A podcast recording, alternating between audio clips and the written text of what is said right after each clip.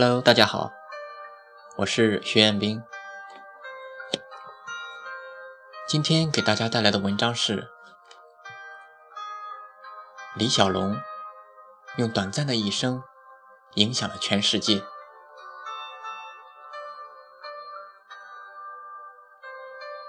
保持空灵之心，无形无法，就像水一样。如果你单独看过我的朋友圈，你就会看到这一句话。这句话出自李小龙。如果你问我这句话怎么解释，我说不上来。即便可以说上来，我也不会告诉你。这个时代的人太缺少独立思考。不是能力的问题，而是惰性。说到李小龙，很多人对他的印象就是他的拳头，他是一个武术家，但他更是一个哲学家。如果他仅仅只是一个武术家的话，我相信他绝对不会有如此大的影响。哦，或许这样说也不太对。因为如果没有哲学做他的武学理论，那么他连成为武术家的机会都没有，也只会是一介莽夫罢了。如果我告诉你我很厉害，也许你会说我在吹牛；但是如果我告诉你我并不厉害，你肯定知道我在撒谎。这是我非常喜欢的李小龙的名言。昨天和薛老师聊天，薛老师看我的文章，说我很有自己的思想，然后就是一些佩服之类的话。我很高兴能有人这样评价我，但我不得不说的是，我能有自己的思想和自己独立的思考，更是受了李小龙的影响。我真正认识他是在零八年的时候上演的电视剧《李小龙传奇》。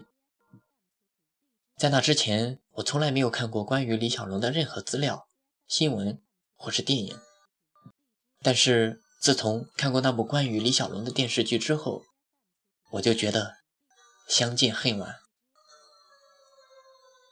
但我也很荣幸能够去了解他，去认识他。遇见，便是对我。最好的赏赐。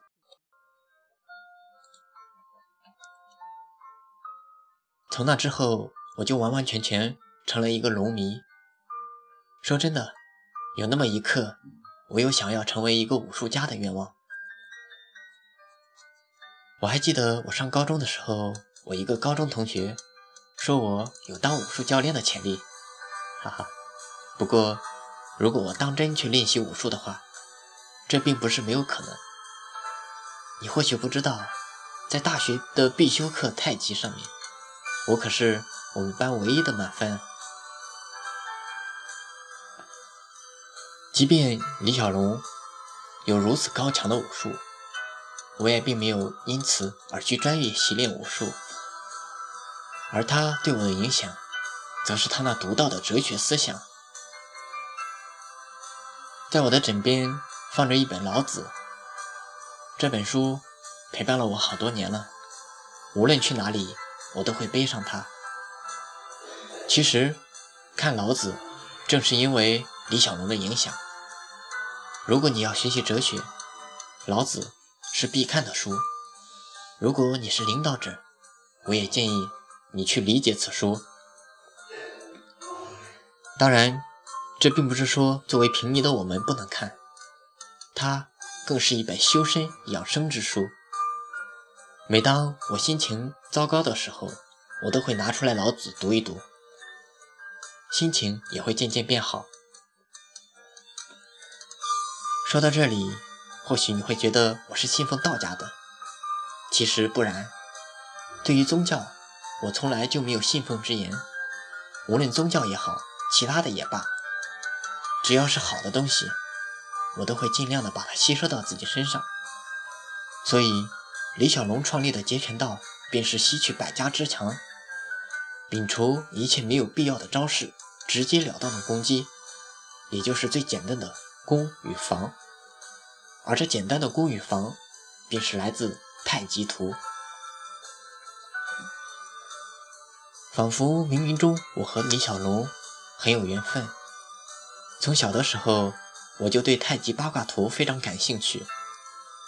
以前没事的时候，我总会用圆规去画太极图。记得那时还在初中时吧。假期的时候，我就用木材做了一个八卦盘，不过现在早已不知道去了哪里。很有可能被我妈妈当柴火烧了吧？那么李小龙到底是怎样影响全世界的呢？武术就不用多说了，中国的武术之所以能够走向全世界，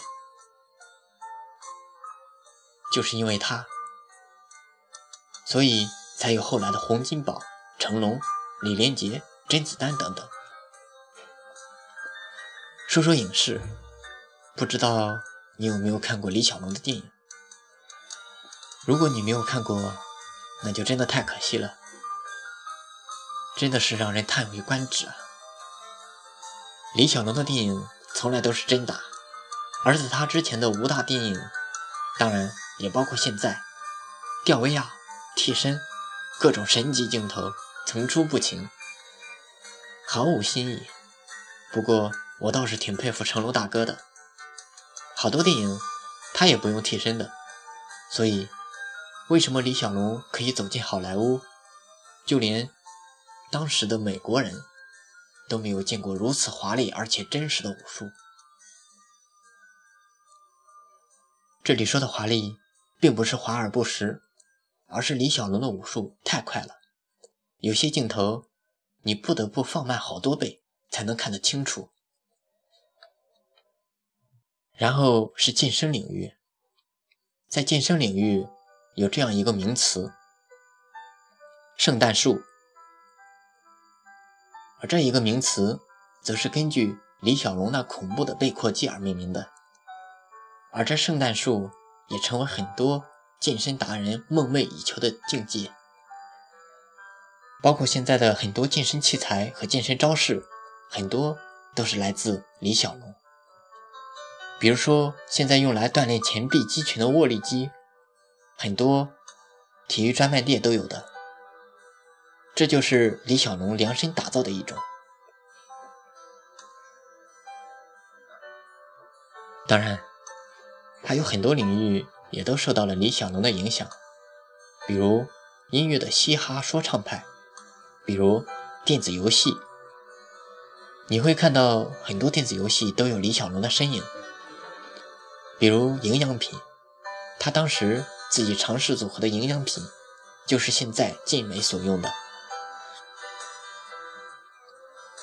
我不知道现在李小龙在当代的中国有多大的影响，或者说有多少人能够真正的认识他。但不管怎样，他。永远是我心中的英雄。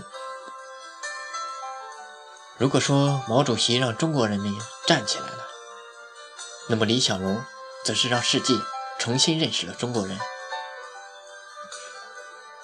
虽然李小龙的一生是短暂的，匆匆来，匆匆去，但他的短暂的一生已足够伟大，足够辉煌，已经足够去影响全世界。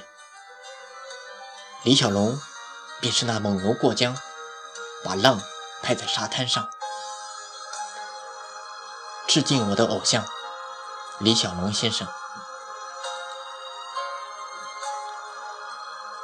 我是徐彦斌，学而时习之，感谢欢喜。